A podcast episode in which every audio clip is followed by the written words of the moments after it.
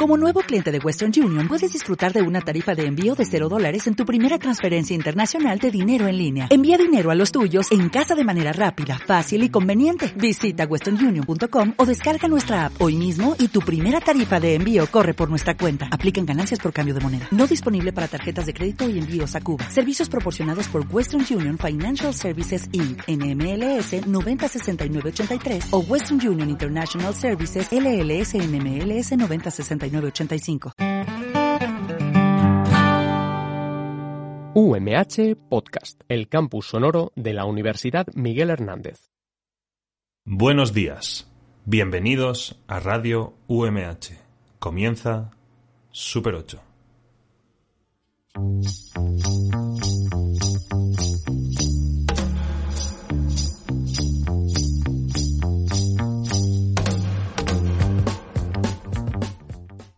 Muy buenos días y como cada semana, bienvenidos al programa Cinéfilo por excelencia. Bienvenidos a Super 8 en Radio UMH, la radio de la Universidad Miguel Hernández.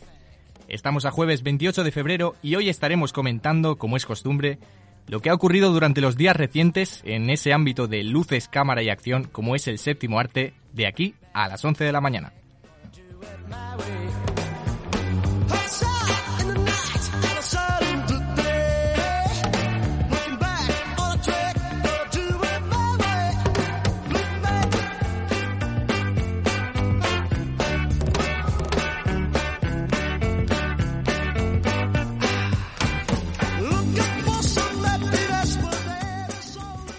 Y bueno, bueno, especialmente hoy venimos con fuerza ya que este pasado fin de semana la Academia de Artes y Ciencias Cinematográficas, o The Academy para los amigos, ha entregado los que están considerados como los mayores premios dentro del arte del celuloide. Estamos hablando, como bien sabéis, de los premios Oscar, a los que dedicamos hoy nuestra sección principal. Por otro lado, os informaremos acerca de las últimas noticias. Iván Agullo nos trae una pequeña sección sorpresa y os anunciamos los estrenos semanales. Todo ello con la, con la inestimable ayuda de los colaboradores de Super 8. Raquel Mínguez, Raquel Mínguez, ¿cómo estamos? Muy buenas, ¿y tú? Yo estoy muy bien, ¿y tú? Pues yo también. Aquí otro día más. ¿Has visto pelis últimamente? Sí, ¿Has visto varias? Sí, sí, hoy esta semana he puesto las pilas. Muy bien, así me gusta. Andrea Alborch. Buenos días, buenos días. Hoy tengo que decir yo guapos y guapas. Lo de- vale, vale, lo iba a decir yo luego, pero si lo ah, no, quieres no, decir no, tú, no, no, no, no. ¿qué tal? Bien, bien, con ganas, con ¿Vis- ganas. ¿Viste los Oscar? No, o sea, no, no aguanté, no aguanté hasta tanto. Luego vi, me vi resúmenes y tal. Es difícil aguantar, ¿eh? Y un domingo. Pero bueno, además. luego lo tenemos todo en, en internet. Sí, sí, eso es lo bueno.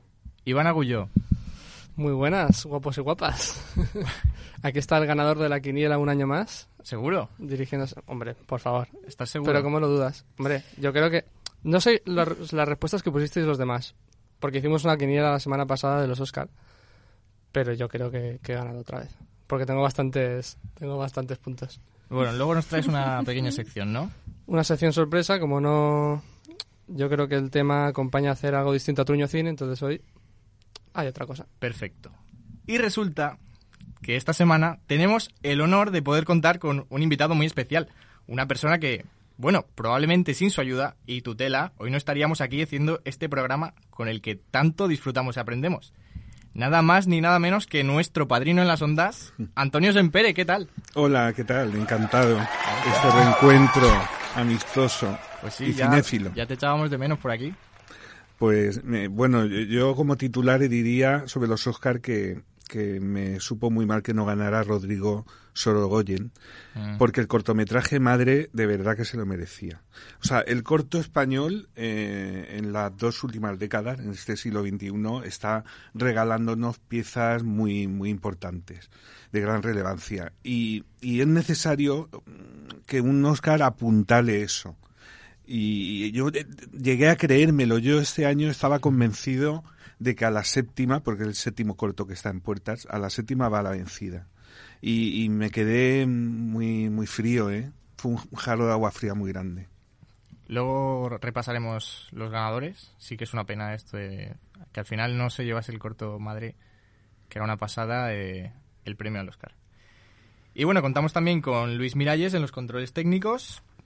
Y bueno, os recordamos que podéis escucharnos todos los jueves en la FM, en el 99.5 en Elche y San Joan de Alacant, 101.3 de Orihuela y 105.4 Altea, así como en podcast y en directo online a través de radioumh.es. Hoy presentando os habla John del Rey, guapos y guapas. y sin más dilación, comienza Super 8. Vamos Bueno. con las noticias. Eso te iba a decir. Hoy a cargo de nuestra compañera Andrea Alborch. ¿Qué nos traes? Bueno, pues empezamos con una mala noticia. Eh, fallece Stanley Donen, director de clásico- clásicos como Cantando bajo la lluvia, Dos en la carretera o Charrada, entre otros. El bailarín, coreógrafo y director falleció recientemente a los 94 años de edad. Y bueno, la verdad es que ha habido mucho... Ha habido, por ejemplo, yo recuerdo Almodóvar, Almodóvar se hizo eco de esta noticia y comentó una anécdota que el propio Stanley Donen le propuso hacer una como una segunda parte de Dos en la carretera y demás. Entonces es como que ha sido muy recordado dentro del mundo del cine y demás. Por otra parte, eh, Netflix estrena el teaser de, de Irishman, la última película de Scorsese, en la que, bueno, el reparto viene mm, muy fuerte. Entre ellos están Robert De Niro o Al Pacino.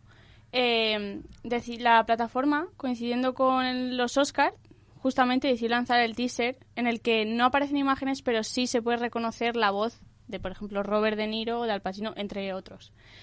El caso es que mm, parece que va en marcha el cambio, ¿no? O sea, primero fue Roma, ¿no? Y ahora grandes directores del cine se, también se están uniendo a este tema de, de a través de Netflix o gracias a la productora Netflix lanzar sus películas. Lo bueno es que The Irishman eh, se ha confirmado que sí que la podemos ver en salas de cine, aparte de tenerla en la plataforma. ¿El teaser se lanzó durante la gala? Sí, sí, se lanzó, se lanzó justo durante la gala. Y luego, otra buena noticia para, por ejemplo, los amantes de- del Gran Showman es que la secuela del Gran Showman ya es una realidad. El director eh, Mitchell ha confirmado que el equipo ya se ha puesto manos a la obra para hacer una segunda parte. Por otra parte, una cosa que venía anunciándose ya es que, bueno, tampoco a lo mejor de esta forma no, pero el presidente de Walt Disney Studios habla sobre el fracaso anunciado que va a ser Aladdin. En plan, él anuncia que para él la película es muy buena, lo que pasa que sí que es cierto que, bueno, tras la imagen que salió de Will Smith, caracterizado como el genio, se empezaron a hacer memes virales, el tráiler también dio mucho para poder hacer memes virales y él y el direct- y el presidente apunta a que quizás los medios han potenciado un poco que se tenga antes de que se vea la película se tenga como una imagen de que la película a lo mejor va a ser un fracaso antes de verla. Y luego, Yo es que quería comentar que el presidente, el CEO de Disney Studios, Bob Iger, es un tío que no es la primera vez que la lía un poco. Porque creo que no tiene ninguna red con respecto a la prensa, entonces en cualquier conferencia que da le hacen cualquier pregunta y la responde con total naturalidad. Entonces no es la primera vez que, que pasan cosas de estas. De hecho, el que, es en- que Disney está a cargo de, de la compañía de Lucasfilm reveló varias veces que se- no si hoy se va a hacer se va a hacer una serie de Star Wars de no sé qué tal entonces todo el equipo de Lucasfilm tiene que poner pues su, su página web en marcha para dar la noticia a nivel oficial porque el tío se ha ido de la, de la lengua una vez más y bueno, y por último, eh, el Festival de Cine de Cannes eh, anuncia que el director mexicano Alejandro González Iñárritu será el presidente del jurado en esta edición que tendremos del 15 al 25 de mayo.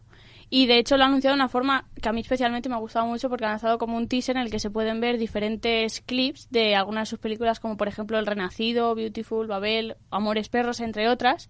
Y al final, como colofón, anuncia que Iñárritu va a ser el presidente del jurado. Y bueno, hasta aquí la sección de noticias. Ha venido así... Eh, si queréis, yo quería comentar eh, respecto a lo de Stanley Donen, que creo que falleció un, justo un día antes de, de la gala de premios. Y luego en la gala no, no se le hizo ninguna mención. no salió en, en el In Memoriam que es una parte de la gala que de hecho no- como que no hay ningún problema en que se extienda demasiado pues porque porque hay que tener cier- cierto respeto a las personas que han fallecido dentro del mundo de la industria del cine. Y, y una persona tan importante y tan famosa como él, pues por, por no estar preparada la gala, pues no. O sea, precisamente por haber estado tan preparada, no se le pudo incluir. En fin, vamos entonces con la sección principal.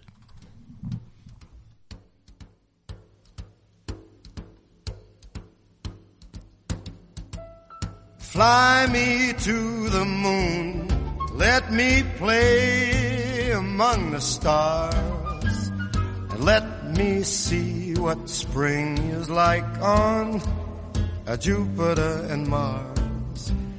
In other words, hold my hand.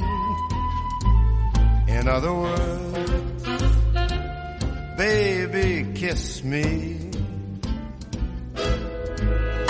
Fill.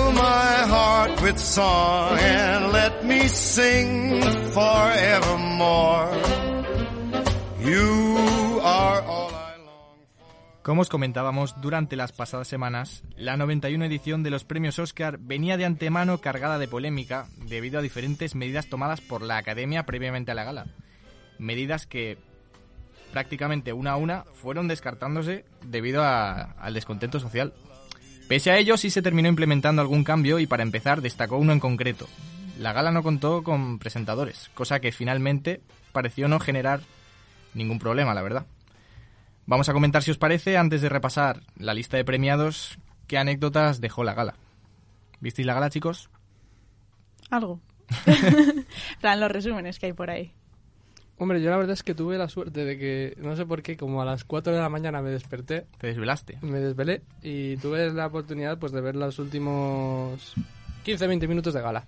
Y de hecho fueron pues los premios de mejor actor, actriz principales, director y mejor película. O sea que el plato fuerte... Sí, lo que pasa es que realmente eh, esa última sección de la gala no, no incluye el- las partes de espectáculo Mm. que, que la hacen tan famosa. Entonces no tengo una opinión tan formada. Es- bueno, he visto pues la actuación de Lady Gaga y lo que hemos visto todos, pero no la vi en, en el contexto de la gala. Antonio, ¿tú sí viste la gala? Yo Tampoco. dormí, dormí. Pero lo que me parece imperdonable que no aludieran a Stanley Donen. Es que cada vez que lo pienso, eh, pero si era el- la noticia del día, de- del fin de semana, el, el último clásico vivo que quedaba. Que vale que tenía 94 años, pero el señor que ha hecho cantando bajo la, bajo la lluvia, mm, hay, hay que improvisar. O sea, quiero decir, Claro, vale, claro. estaba todo preparado, pero es, es que el, el cuerpo y el alma lo pedían. ¿Cómo estuvieron ahí tan, Ya, ya, no tan creo- flojos? No, no no creo que fuese tan complicado en ese vídeo que suelen montar. ¿no? Con los... Pues con la gente que ha fallecido durante este último año, incluir un nombre más y alguna imagen. No, incluso guionizar directamente un... Claro. Pues un homenaje. Ajá. Como por ejemplo hace dos años o así se hizo un importante homenaje a Carrie Fisher. Pero bueno, no sé. La verdad es que lo que has comentado al principio, los, los organizadores de esta, de esta última gala han sido. han hecho un trabajo desastroso. Porque es eso.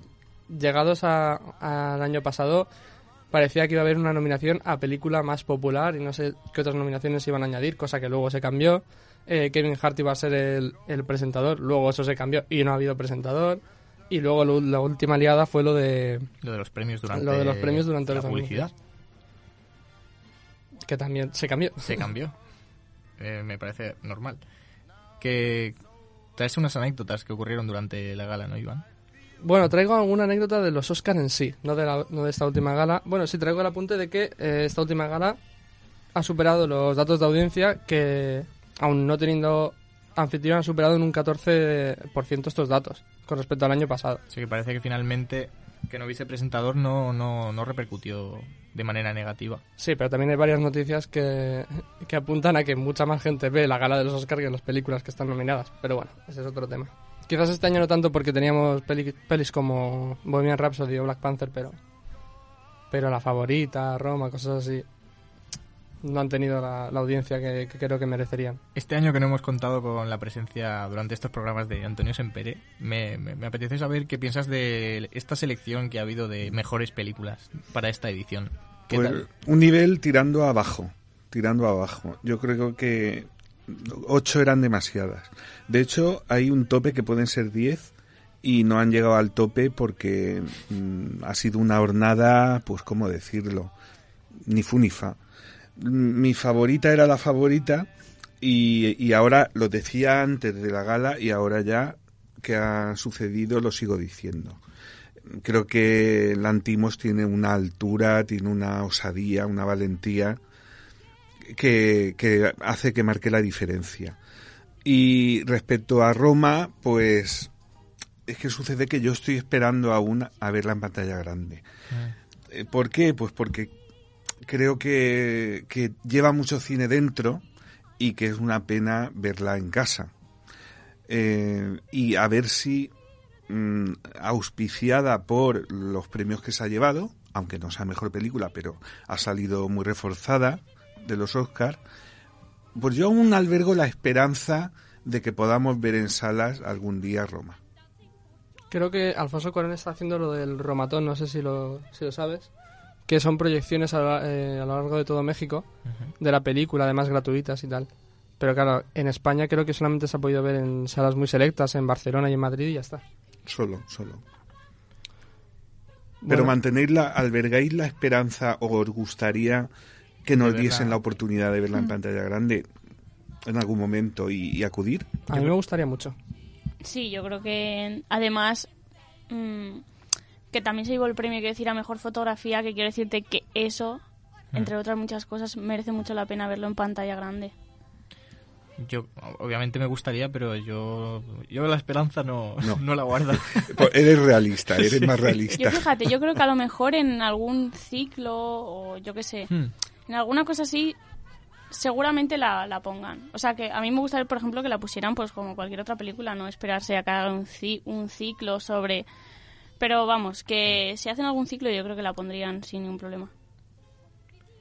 Sí que es verdad que otros años ha habido alguna película que despuntaba mucho más que el resto. Y este año han habido dudas de se la podría llevar. Bueno, mucha gente decía Roma, pero porque ha arrasado en el resto de premios de- del sector. Pero finalmente estaba ahí Green Book, Roma, la favorita. Yo creo que sí que destacaba Roma por encima de las otras. Pero claro, es mi opinión personal, pero creo que mucha gente pensaba así. Y de hecho, el hecho que- de que ganase Green Book fue como, como un bajón para muchos. Y en las redes sociales ha comentado un montón. Y del, bueno, ya ni comentar la reacción de, de Spike Lee, que no sé si Antonio tuvo la ocasión de ver. Que fue ya, bueno, otro tema. La reacción a que ganase Green Book. A que ganase Green Book, sí. Porque ¿Nos puedes contar? Eh, bueno, Spike Lee, que es un director que critica mucho la situación racial en Estados Unidos, Ah, eh, pues evidentemente siendo... La verdad es que fue bastante curioso que una película que técnicamente habla de, pues eso, de temas raciales principalmente, cuando se dio el premio a Mejor Película, todo lo que habían... O sea, los, los ganadores, productores, directores, guionistas eran todo hombres blancos y luego estaba el protagonista que no, no Maher, es Mahershala Ali. el único negro que estaba la única persona negra que estaba en el escenario recogiendo el premio a la película de Green Book. Y luego está el comentario de, de Spike Lee. ¿no? Luego, no, Spike Lee realmente le preguntaron de, luego en porque hay como una especie de rueda de prensa algo así y le preguntaron por su reacción y se empezaba a reír y hacía bromas. Dijo, bueno, no era mi la que más me gustaba, no sé qué. De, de hecho le preguntaron unos periodistas británicos y le dijo, "¿Tú eres británico, no?" dice, "Pues no era mi, mi la especie de té que a mí me gusta." Pero aparte creo que hizo un, un comentario que quizá fuese un poco desafortunado, que dijo que cada vez que una película suya Ah, sí. estaba nominada a Mejor Película, eh, y había Una una, película en la que un blanco hacía de... No, No, un negro, bueno, alguien conducía a alguien sí, alguien llevaba en coche a alguien, él perdía. sí, él perdía. Refiriéndose a eh, Paseando a Miss Daisy. Sí, que, de- que él perdió con la película de Haz lo que debas, ¿no? Sí. En lo- en no sé en qué año, finales de los 80 puede ser. Paseando a Miss Daisy la vi yo hace poco y me gustó bastante. Ya, pero bueno, yo creo que es un poco el mismo tema. Y de hecho, de cara, o sea, pe- hablando de, de Green Book, a mí Green Book es una película que me gusta mucho, creo que tiene que tiene un trasfondo muy importante y no solo a nivel racial, que es lo que más ha comentado, sino que, que habla también del género, cosa que actualmente es muy importante. Pero pienso que realmente hubiese sido una gran película si se hubiese estrenado hace dos décadas, por ejemplo, o tres. Y ganó finalmente mejor guion original Green Book. Y la semana pasada decía aquí nuestro técnico Jorge que, que no se lo merecía. Que él ya sabía cómo iba a acabar la película antes de que acabase. Yo no, yo no la he podido ver aún, tengo muchas ganas. A ver, obviamente sí que sabes cómo va a acabar la película antes de que acabe, pero lo a mí Green Book también me gustó, no sé si tanto para darle mejor película, pero sí que me gustó mucho, pero yo creo que lo bueno que tiene ese guion es las, la relación que se, cómo define la relación que se establece entre el conductor y el pianista, cómo también las relaciones un poco que hay entre el círculo cercano y, y demás. O sea, obviamente tú sabes cómo va a acabar la película, pero yo creo que la, la chicha, por así decirlo, del guion está ahí, en cómo define las relaciones, los diálogos que tiene y demás. Pues voy a ir a verla en cuanto... Sí, eh, estoy muy de acuerdo con Andrea porque lo importante en esa road movie es el camino, no, no la meta. Y es la, la, la relación que se establece entre dos personas tan opuestas.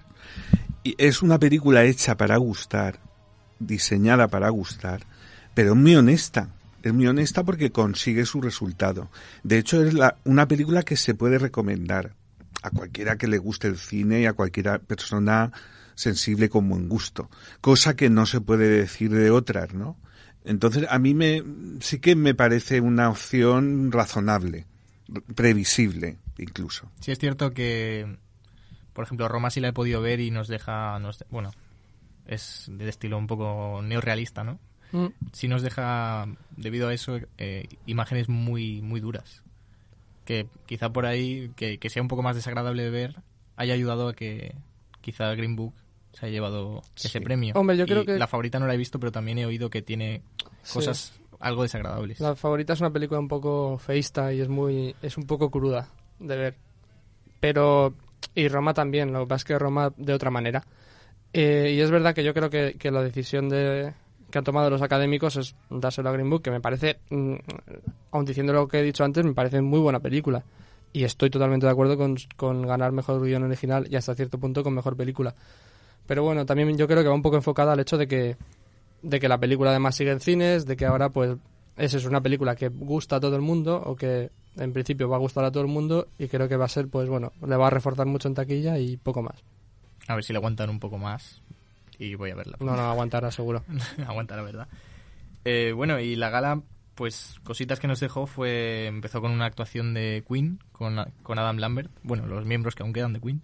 Mm. Que bueno, ahora está en Es que- auge de nuevo. Es que en realidad, es que, bueno, yo es que soy muy fan de Queen, Sí. entonces me sé como cosillas. En realidad quedan todos los miembros de Queen. Lo que pasa que el bajista, cuando acabó todo el boom, desapareció en el sentido de que, bueno, él se quiso alejar de todo lo que venía a ser los focos y demás. Entonces, realmente quien queda la palestra pública es Brian May y, y Roger Taylor. Y además van a hacer, lo, creo que lo dijimos el programa pasado, van a hacer una gira a- con Adam Lambert también. A partir del boom que ha tenido Bohemian Rhapsody, van a coger y van a hacer una gira por Estados Unidos. Mira que a mí Bueno, todos los miembros menos Freddie Mercury. Hombre, ya, ya ha dicho que quedan casi todos. eh, está este chico que, bueno, ha salido ahora, Mark Martel, que es el que puso la voz de Freddie Mercury en la película. ¿Por qué no hacen una gira con este chico que tiene una voz casi idéntica Ah, es a el la de Freddie doblaba, Mercury? el que doblaba cuando canta... Sí, sí, sí, Sí. sí. o sea, si podéis ver vídeos de Mark Martel en YouTube, tiene una voz casi idéntica a la de Freddie Mercury. Yo creo que a lo mejor por eso no lo han cogido. Porque Adam Lambert lo hace, tiene un estilo distinto. Un estilo distinto. Que tampoco es cuestión de... Claro, porque obviamente nunca lo vas a No poder igualar, entonces a lo mejor sale perjudicado el cantante si intentas hacerlo igual. Bueno, también vimos la actuación de Gary Cooper, no, Bradley Cooper y Lady Gaga con la canción que ha ganado mejor canción original, Shallow, y que mucha gente dicen que se le cayeron los lagrimones. ¿Vosotros Bueno. qué pensáis? Yo creo que, que acertaron mucho porque fue a nivel de actuación muy sencillo. Eran ellos con un piano y él creo que se iba moviendo y tal. Y, y entonces deja espacio para que la música en sí pues sea más emotiva.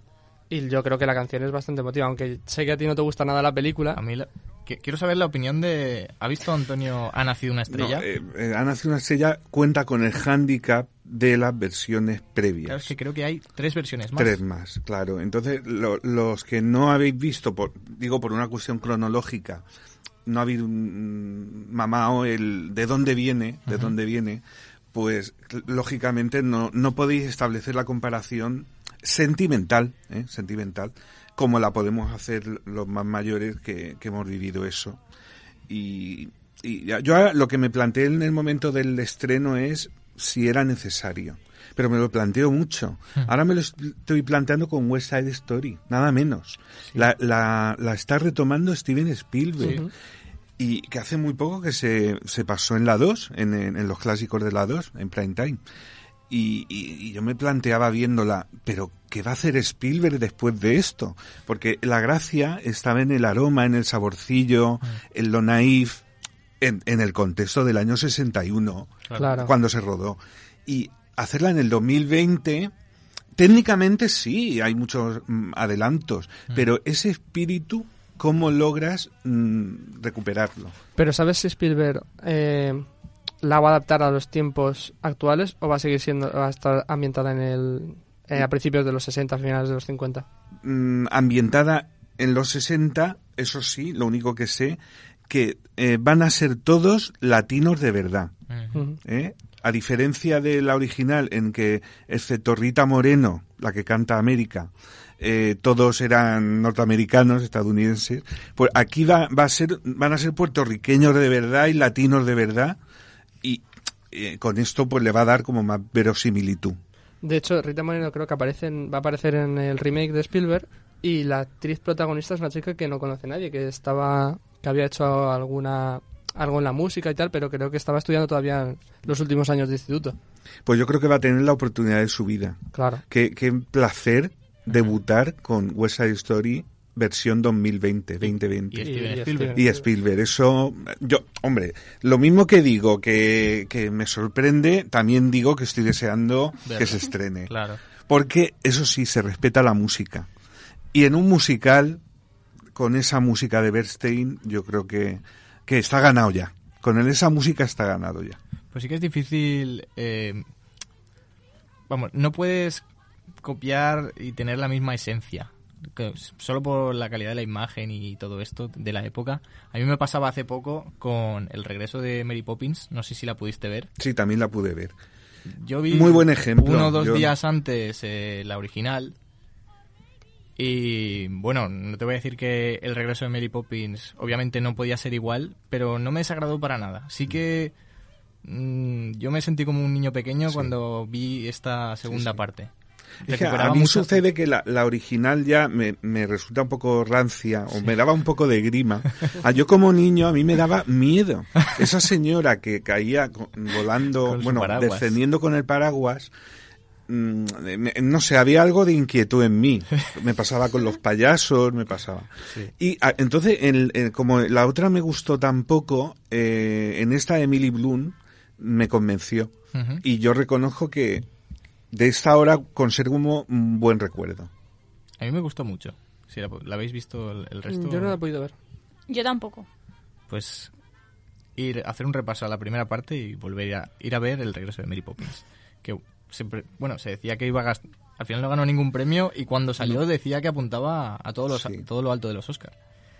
Bueno, pues sí, bueno, alguna anécdota más. eh, Rami Malek le declaró amor a, a su compañera de reparto, Lucy Boynton, Boyn- Boynton, que, que- que hacía de, La mujer de, de la mujer de Freddie Mercury. Y bueno, poco más nos dejó la gana. Bueno, que se cayó cuando después de recoger el premio. Y la- Ah, bueno, Por la las pajarita. La pajarita. escaleras abajo y, y la pajarita que no, no hacía más que retocarse. Si os parece, repasamos un poco los premiados. Vale.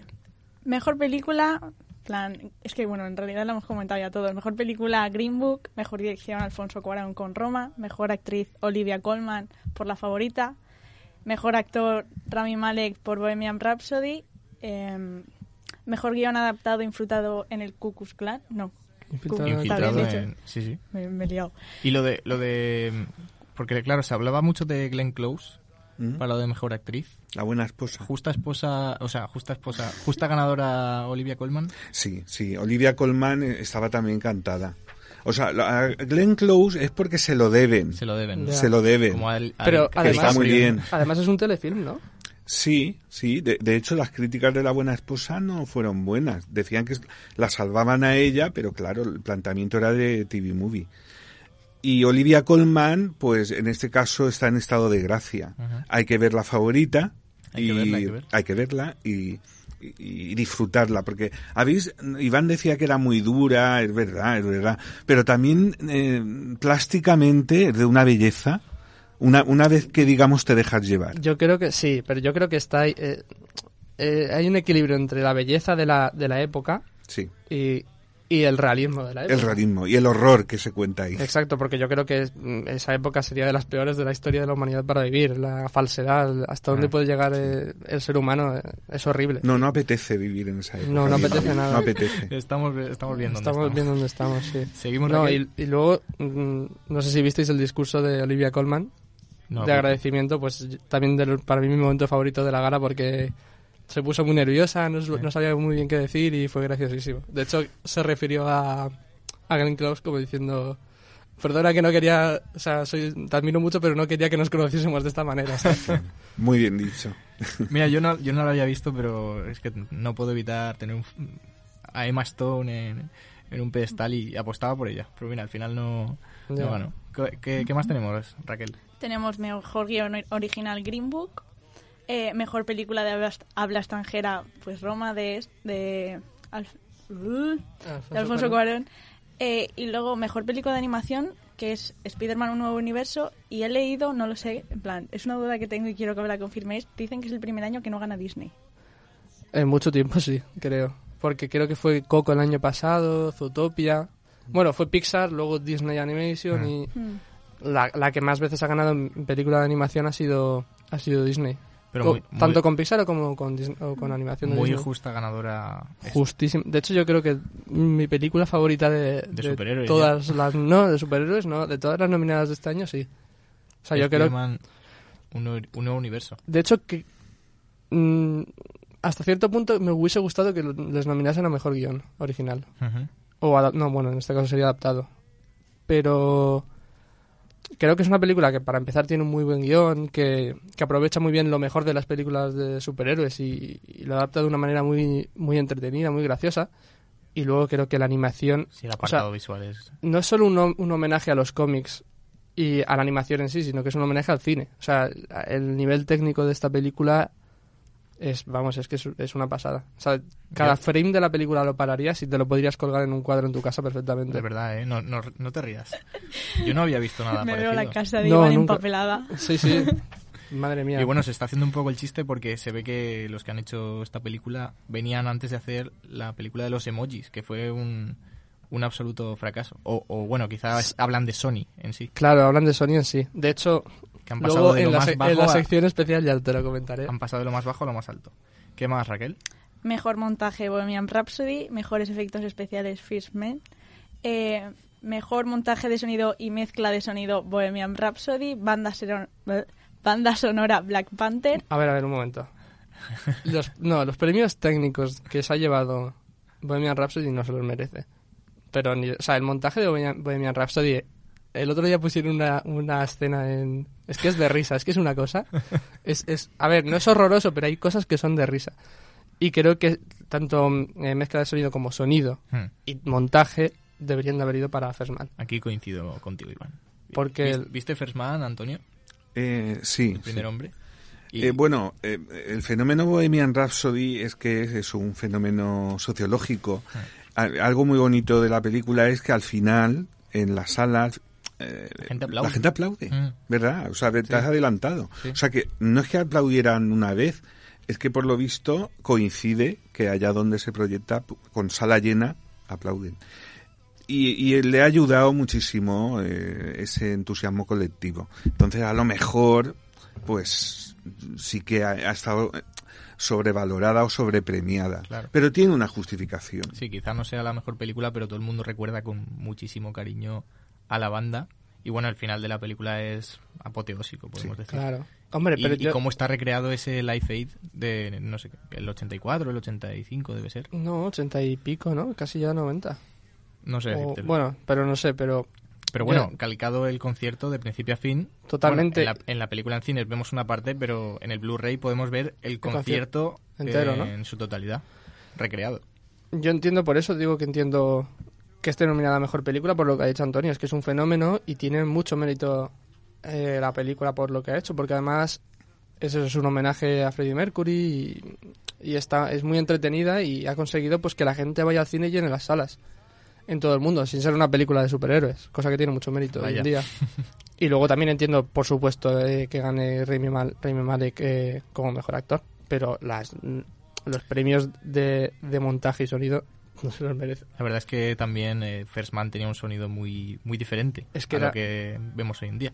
Sí, First Man Te, te, te, te, te Sí, envolvía te por- mete, te mete en la película te mete en la película y te lleva a la, a la luna, que no es poco. Es que son dos segundos de película, pero creo que es que es una genialidad de, de efecto de sonido ¿La el momento en el que entramos a la luna en la película. ¿La viste, Antonio? Sí, sí. eh, esa eh, queda olvidada también por la época del año en que se estrenó. Que, que. Sí, es. Ese año, en, en general, los Oscar, por lo menos en los estrenos españoles, eh, estaban vistos ya, en su mayoría. Eran películas que habían pasado por nuestra cartelera, que no se le ocurrir. Por eso ahora nos quejamos, o yo por lo menos me quejo de que que qué pena, ¿no? Que, que floja está la cartelera de este febrero y este marzo. Sí. Y es por eso, porque las, las habituales películas de los Oscar que nutren nuestra cartelera en febrero y en marzo, como ya se habían estrenado antes, mm, pues eh, no, no había grandes títulos y, y de hecho no los hay. Bueno, sigue estando Green Book y ya está. Y la favorita, ¿no? ¿Y la, fa- Y la favorita sigue estando en cines? Pues eh, esperaron, esperaron a ver si ganaba o no para mantenerla. O sea, sí está, pero está en ese momento de, de que se cae. Mm. ¿eh? Y, y como solamente se ha llevado el, el de la mejor actriz, pues no sé hasta qué punto la van a aguantar. Pero, por ejemplo, en los cines ABC aún está la favorita.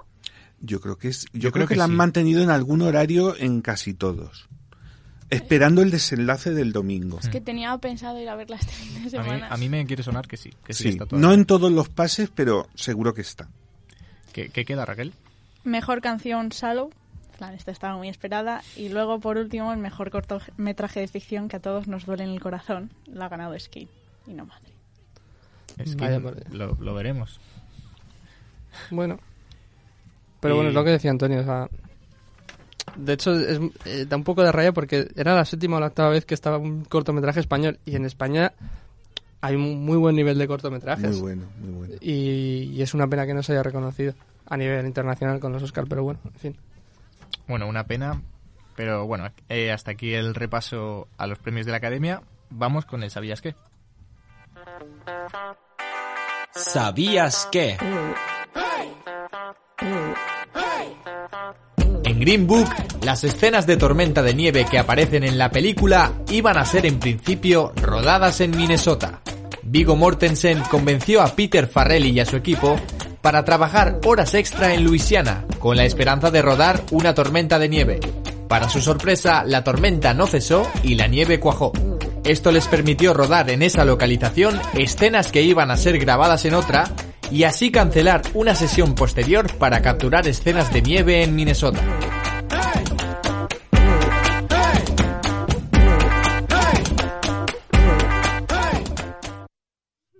Ahí teníamos el ¿Sabías qué? que nos lo suele preparar nuestro técnico en la sombra, Franco González, con un poco más de información acerca del rodaje de Green Book. Y bueno, me he colado yo porque teníamos preparada una quiniela que, que habíamos hecho durante estos días, a ver si acertábamos quién ganaba en los Oscar y nos, la, nos la traía aquí los resultados Raquel Mingue. No vais a perdonar. Sí, o sea, esta semana hemos hecho una quiniela, me lo han pasado a mí todos y nadie sabe quién ha elegido nada, ni quién es el que más ha acertado, ni nada. Bueno, yo puse en Twitter la mía, pero tampoco pasa nada. No, pero mm, pusiste en Twitter una y a mí me enviaste otra. A ver, había algún ligero cambio. Bueno, a ver, eh, hay cosas que teníamos muy claras todos, como que Alfonso Cuarón iba a ganar la mejor dirección, la mejor canción original iba a ser Shallow o Roma iba a ser la mejor película de habla en inglesa, eso lo teníamos todos claro.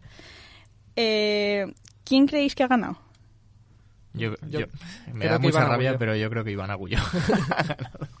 Ojalá no gane Iván Agullo, de verdad, ojalá. Si no he ganado, me caigo ahora mismo, ¿eh? O sea, me, me hundes. El que menos ha acertado ha sido Ángel con 9. Lo sentimos, Ángel. Luego estamos Frank y yo con 12. y luego Hostia, Ojo, ¿eh? hostia. está Iván, John y Andrea con 13 los tres. Oye, pues no está mal, ¿no? Vamos Madre a, mía. Está, está un poco feo, pero vamos a darnos un aplauso a nosotros mismos. Hombre. Nuestro técnico. Muchas gracias. Para que vean nuestros oyentes dónde está el nivel, que no estamos aquí. Claro. bueno. No, no. Y Pero bueno, ¿qué, qué diferencias habían? Porque esto a mí me interesa un poco. Te noto que cómo llevas eso de compartir el primer premio. Es que el año pasado quedé tan bien. Pues mira, ¿qué quieres que te diga? Por ejemplo, todo el mundo en fotografía ha votado Roma menos tú, que has votado la, La favorita. favorita. No sé si Antonio está de acuerdo con la fotografía de la favorita, porque yo creo que Sí, sí, sí. Muy atrevido, muy atrevido y innovador. Sí que es verdad que quizá ese blanco y Mm. negro tan especial no haya marcado ahí la diferencia. Sí, pero es curioso porque de hecho Alfonso Cuarón ha ganado a mejor fotografía sin ser di- director de fotografía Mm. y, y bueno, yo creo que, que creía que iba a ganar eso, la favorita, pero porque Mm. me, me llama más la atención a nivel fotográfico, pero bueno. Luego también me ha llamado la atención, nadie ha acertado mejor película, Sí, ni nadie ha aceptado mejor actriz de reparto, ni nadie ha aceptado, ha aceptado corto documental. Plan, bueno, pero corto documental yo creo que Es ya que- voté. ya, no, ahí hay, ahí hay gente que se ha dejado espacios en blanco. Yo voté pues por el nombre que más me hacía gracia. Bueno, y así han quedado las cosas. Iván Agullo me ha dicho un pajarito que esta semana tu sección de películas de serie B Truño Cine se, ha- se tomó un descanso, pero al parecer nos tienes algo preparado, ¿no? Sí, vamos a escuchar una cosa. Today I don't feel like doing anything. I just wanna lay in my bed. Don't feel like picking up my phone, so leave a message at the tone. Cause today I swear I'm not doing anything. Uh, I'm gonna kick my feet up, then stare at the fan. turn the Bueno, pues quería hacer un repaso a los premios Rachi. Como ya hemos hablado mucho de la alta calidad de los Oscars y de todo lo mítico que hay a su alrededor, pues hombre, quería ir un poco al fango, a- al, al cine no tan bueno. Y me da un poco de rabia porque, porque parece que esté poniendo al mismo nivel las películas que están nominadas a los Rachi o que ganan los Rachi con las películas de serie B que, que he hablado en la sección de Truño Cine anteriormente, en anteriores programas. Pero es que yo creo que las películas de serie B son muy buenas películas, muy disfrutables y, y entre, entre sus listas hay grandes hitos de la historia del cine, pero en fin. Eh, quería empezar hablando de, de la- las grandes ganadoras, entre la que destaca Holmes y Watson y quién ha matado a los muñecos. Eh, Holmes y Watson ganó mejor película, o sea, peor película, perdón. Eh, peor director fue Ethan Cohen por Holmes y Watson también. Y luego en peor actriz está Melissa McCarthy por quien ha matado a los muñecos y Life of the Party. O sea, por dos películas. O sea, yo tengo una duda. ¿Realmente el- los galardonados, o sea, o sea, ¿tú con qué ánimo subes a recoger un premio a, mejor, a peor película? Suben a Yo recoger el tengo otra premio. pregunta. Algunos. ¿Es la peor mejor película? O sea, me refiero Sí, sí. a que el que gana eso es porque De las o peores, sea, es la te mejor. favorecen Es la algo. peor de todas. O es la peor de la peor. O la sea, peor película. No te da caché ni nada. No, es Claro. al contrario. Vale. Peor película de 2019. Tengo 2018 apuntado en el papel porque me he equivocado, pero es 2019, la, o sea, la peor película del año. Y es muy curioso que Melissa McCarthy esté nominada, bueno, y ya haya ganado. eh, de hecho, ha ganado dos premios en, en los Razzie y al mismo tiempo estaba nominada a Mejor Actriz eh, por Podrás Perdonarme algún día. En los Oscar. Sí. Eh, en los Oscar. Contrastes. De hecho, creo que la única persona que ha ganado el mismo año. No sé. ¿Sabes, Antonio, quién fue? Es que no me acuerdo del nombre de la actriz. Creo que fue por la película. Ay, no me sale el nombre de la actriz, es muy famosa. La protagonista de Gravity. Eh, Sandra Bullock. Sandra Bullock. Creo que el mismo año ganó un Ratchi y, y- y un Oscar. Tiene mérito eso, ¿eh? Tiene Sí, sí, mucho mérito. No es fácil. Tocar todos los, los palos de la industria. Bueno, eh, quería hacer eh, retomar una cosa que hablábamos la temporada pasada de la película de Sherlock Gnomes, que estuvo nominado Johnny Depp por poner la voz en la peli, pero el peor actor lo ganó Donald Trump como él mismo en los documentales de Death of a Nation y Fahrenheit eh, 11.9. De hecho, Death, Death of a Nation es Aquí han un- ido un poco a meter el dedo en la... Donald Trump ha ganado dos Ratchis también. Están Melissa McCarthy y Donald Trump. Madre mía. Eh, peor actor de reparto, John C. Reilly por Holmes y Watson. Holmes, Holmes y Watson es la, yo creo que la triunfadora de la noche. Que está en cartelera ahora mismo, no vayáis a verla. O ir a verla. Echarse- para echarles- No, la- o sea, yo creo que es tan, tan mala que da rabia de verla. No es ni disfrutable. del- no tiene ni nada especial, porque las películas malas muchas veces tienen cosas especiales y mola mucho verlas. Sí. Pero en este caso creo que, por lo que he oído, porque no he ido a verla, que da, da un poco de rabia. Eh, peor pareja en pantalla, los hitos de lo mejor de, de los premios es Donald Trump y su mezquindad por Death of Nation. y peor spin-off, secuela o copia, otra vez Holmes y Watson. que es muy curioso porque es como si lo que hubiese pasado si, si Roma hubiese ganado mejor película de habla en inglés y mejor película, pues en este caso eh, Holmes y Watson ha ganado, se ha marcado un Roma en los Ratchi, que es ganar peor spin-off y luego peor película. Y nada, peor guion 50 sombras liberadas y el segundo premio de Melissa McCarthy es eh, premio a la redención, que es una categoría especial que tienen los Ratchi, que son actores que han pues que han estado relacionados con un cine comercial y barato y ma- bueno barato malo Hmm.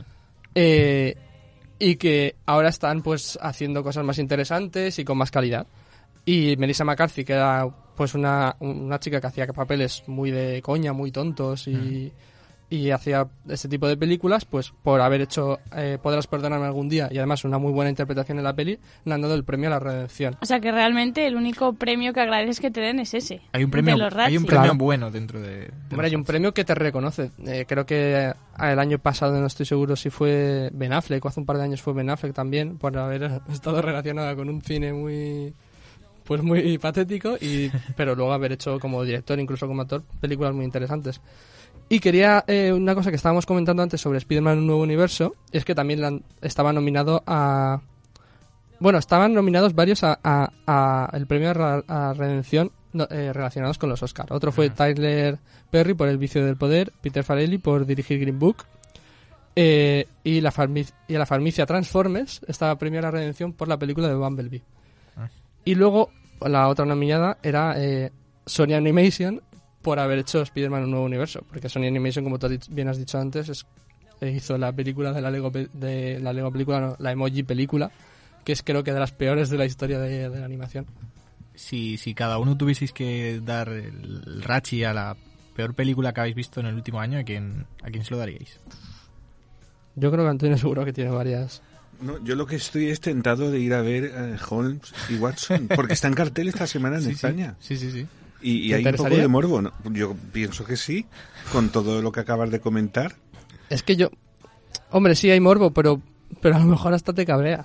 Ya, no, no, imagino que, que sí, que pasada, pasado, digamos, el primer cuarto de hora de, de gracieta, Hombre, mucha gente... debí irritar. Sí, sí. Debí irritar. Pero debí De hecho- haber pagado por entrar a, a ver esa película. Hombre, por supuesto. De hecho, yo- de hecho yo, yo si, si me hubiese visto en esa situación, me salgo de la sala y me cuelo en otra. Ya no, no Ay, pierdo ay. la entrada de cine. ¿Habéis salido alguna vez? ¿Os habéis, os habéis ido de un cine?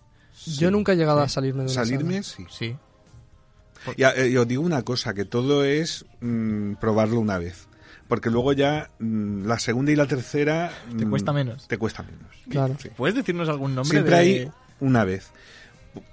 Pues mira, en, en estas sagas de Expediente Warren Ah. y de Prodigy Mm. y Annabelle, etcétera, a ver, en alguna concreta, alguna secuela de la secuela, mm, sí me ha ¿Te fuiste?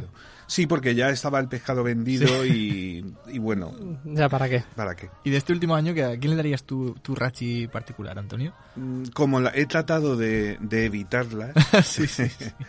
pues no, no me he enfadado especialmente con ninguna, porque he, he- he sabido evitar. Pues siempre suele haber alguna película con- a la que vas con, con esperanzas y con... Yo es que este año también me Y te, te acaba decepcionando mucho. Claro.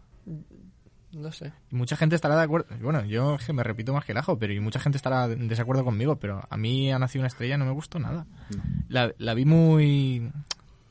Como que no había, no había conflicto en la película. Era. Siempre digo lo mismo, pero era un camino de rosas hacia el arco iris. y luego al final de la película pasa lo que pasa, pero de ahí al principio todo sale bien, todo sale bien, todo sale bien. No me gustó, nada.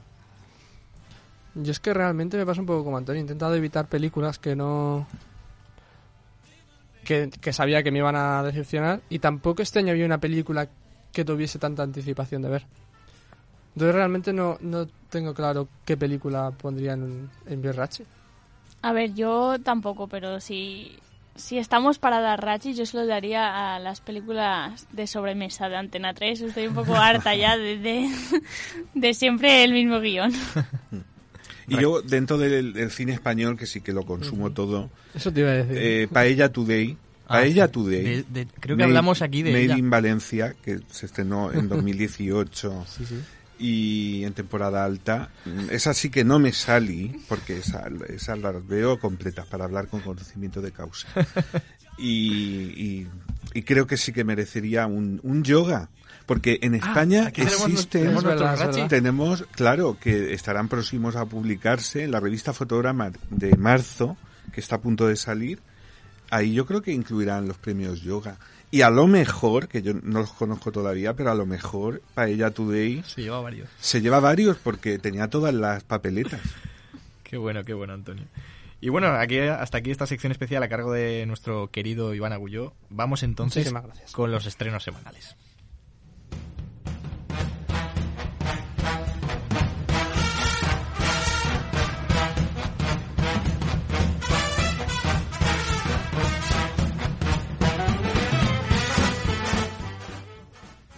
Cuéntanos, Raquel, ¿qué películas nuevas vamos a poder encontrar en los cines esta semana? ¿Qué, se viene por delante? Pues no sé, yo estoy decepcionada, pero bueno. Empezamos el recopilatorio de estrenos de un cine con una película tierna y friki a partes iguales. Larga vida y prosperidad. El mundo es un lugar confuso para Wendy, una joven con autismo brillante e independiente. Wendy desea dejar su hogar de acogida, donde es supervisada por una cuidadora principal, Scotty, y, y vivir su hermana Audrey, no sé cómo se pronuncia, y su nuevo bebé. Además, Wendy tiene fijación por Star Trek y por eso escribe un guion de 500 páginas para demostrar su valía y presentarlo a un concurso de guiones. El único problema es que tiene que entregarlo en persona, para no perderse la fecha límite. Así Wendy se escapa de la casa y viaja cientos de kilómetros porque se niega a permitir que nada le impida alcanzar sus metas. Oye, pues esta me mola. ¿Cómo has dicho que se llamaba? Larga vida y prosperidad. Señor Spock. Se nota, ¿no? Bueno, la siguiente es Van Gogh, a las puertas de la eternidad. Julian Schnabel, no sé tampoco cómo se pronuncia, el director de La escafranda y la mariposa, nos cuenta una de sus historias más tristes de la pintura, la de Vincent Van Gogh. Con una fecha de estreno el 1 de marzo llega al cine la vida de un torturado pintor que encarnará en William Dafoe. Estaba Ah, nominado a Mejor Actor. Claro, y mu- mucha gente decía que se lo merecía el, el mejor actor. De hecho es muy curioso porque eh, Van, Van Gogh creo que se murió como en su treintena o finales de su treintena y William Dafoe interpreta a Van Gogh teniendo sesenta y pocos años. Antonio te está mirando un poco raro. Sí, bueno, no, que tengo ganas de verla. Eh, a, a mí este actor me siempre me ha gustado Sí, mucho sí. y el año pasado de Florida Project, de Florida Project, que pasó Pues, totalmente verdad. sin pena ni gloria, pero para mí una, una de las películas de- del año an- anterior. Cierto es. Ujú. Y estaba nominado también él También, por, ¿verdad? por The Florida Project. y Cierto, de hecho, que- de hecho creo que ni se nominó a Mejor Película. No, no me suena. Florida Project, mejor película. Mm, No, no estaba, creo que no estaba. Porque se comentó, me, me quiere sonar que se comentó mucho eso, que no. que se hubiese dejado de lado una película que, que para muchos era la mejor del año, pero bueno. Y era muy diferente también, Florida Project. Sí, era muy independiente Sí. y muy personal, pero. Estaba muy bien. ¿Qué más, Raquel? Feedback. El español Pedro Alonso, el de la huérfana, se dirige a est- esta película en la que Eddie Marshall interpreta a Jervis Dolan, una carismática estrella del éxito ra- radiofónico londinense. Divertido y despedado en sus argumentos, Jarvis entretiene a su audiencia a lo largo de la madrugada con sus inteligentes programas sobre temas de candente actualidad. La noche en la que tenía previsto revelar un gran escándalo futbolístico, su programa toma un macabro giro cuando dos encapuchados interrumpen el, el estudio y toman el control a punta de pistola. No augura nada bueno esta, pe- esta No. película, ¿eh? Pues esta peli creo que se estuvo anunciando en la vida moderna. ¿Ah, sí? Las han contratado para hacer la promoción. Bueno, y Pues ellos se llevaron la promoción a su terreno y hicieron Claro. todas las coñas posibles, evidentemente. Pues que te, que te promocione la vida moderna. No sé si es bueno o malo. claro, claro, con tanto cachondeo. ¿Más, Raquel? Bienvenidos a Marwen. Robert... ¿Qué pasa? Eh, porque- pues que creo que es la primera de la, de la lista de la que he, he oído hablar. Robert Zemeckis eh, lleva a la gran pantalla la historia de Mark. ¿Por qué ponen unos nombres tan raros, en serio? Eh, Hogan Camp, un hombre que tras sufrir una brutal paliza despertó de un coma con amnesia total. Como terapia, decidió dar rienda suelta a su vena artística y crear una ciudad en miniatura de la Segunda Guerra Mundial. Ah, ¿Habéis visto imágenes de esta película? Sí, que Parece- mez- mezcla animación y, e imagen real. Y bueno, dado el panorama, yo creo que es de lo más interesante de la semana. ¿Tienes el nombre del el actor protagonista? Es el de The Office. Mm, Y el director Robert Zemeckis, de, Regreso al futuro y eh, Forrest Gump y tal. Bueno, decían que, que bien. Sí, yo he oído que no está mal del todo. Qué Cuatro mal. latas. Cuatro latas. Gerardo Olivares coescribe y dirige esta road, este road movie a través de África en la que dos amigos se embarcan en un viaje hasta Malí, a bordo de cuatro latas. El objetivo es reencontrarse con un camarada enfermo y, de paso, recordar aquellas aventuras que vivieron en los 80. Esta película es la que sale Arturo Valls, Correcto. ¿verdad? Y Enrique San Francisco. Sí. Y el actor este, que creo que es francés, Jean Reno. Jean Reno Jean también Reno, sale. que es de origen español. En realidad se llama Juan Moreno, sus padres son de Cádiz. Sí, sí. Es una ¿Pero road ¿Eso es real? ¿Lo que me estás diciendo Sí, real? totalmente. Eso, Es eso lo dijimos aquí en un ¿Sabías qué? sí, eh? un road- una road movie de Canarias a Marruecos, al desierto. Pues yo de esa creo que vi el tráiler y no tenía mala pinta, ¿eh? Pues iremos a verla. Profesor en Groenlandia, Samuel Collardi dirige esta... dra- est- ¿Por qué te ríes? sigue, sigue. Este drama ambientando en los impresionantes paisajes helados de Groenlandia. Hasta allí se traslada un profesor danés en busca de aventuras. Al principio sus costumbres chocarán con las de los lugareños, pero poco a poco conseguirá encontrar su sitio. Y por último, Antonio, que... Es que la cartelera está floja para ser febrero, marzo. verdad, ¿eh? Es temporada alta y no veo yo aquí la calidad. Bueno, la semana que viene creo que vuelven los blockbuster con la nueva película de Marvel. Capitana Marvel. Ah, bueno, y se estrena eh, 70.000 Landens, ¿no?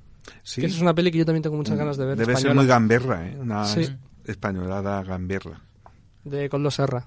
Y Mula, Mula de Clint Eastwood. Mula. Mula de la semana que Ah, viene también. ya ves. Yo creo que ya la aplazaron y, y ya llegó. Sí, porque... Y, y creo que no está re- recibiendo tan buenas No. críticas. Clint Eastwood, bueno... Y es una pena, ¿eh? Ya hemos hablado alguna vez de él, pero Clint Pero bueno, Eastwood hablaremos de, hablaremos de Mula. y por último, So- Sobibor, cinta bélica de origen ruso que cuenta la hazaña de un grupo de 400 prisioneros del campo de exterminio nazi de Sobibor. Eh, que en 1943 y tras un fallido intento de alzamiento tuvieron que huir a la desesperada a través de un bosque repleto de minas. Veremos qué tal. Y ahí está todo. Y bueno, Ay, perdón. no, habla así. sí. Es que yo creo que las películas realmente cuando tú lees te engañan, ¿sabes? O sea, cuando tú lees de qué van, te engañan. Luego tienes que ir a verlo porque yo creo que de las que hemos leído, a excepción de alguna, ninguna dices, "Uf, qué bodrio, ¿sabes? Pero luego vas a verlo y dices, "Pff, cómo han engañado, ¿sabes? Sí, sí, sí. Y bueno, hasta aquí pues con los estrenos semanales y por desgracia está llegando el momento de despedirnos.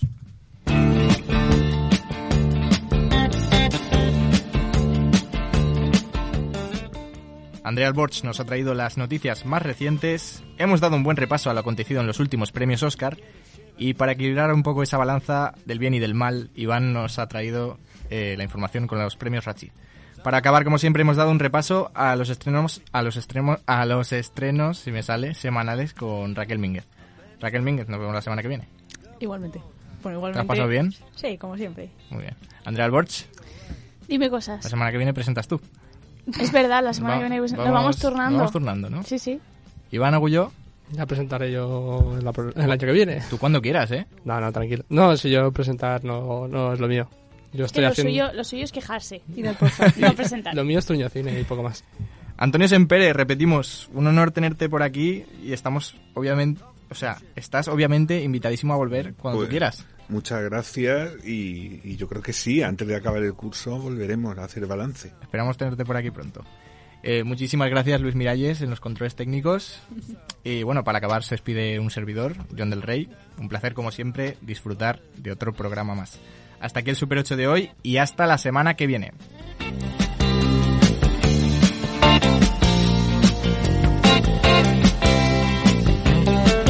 Check out Guitar George.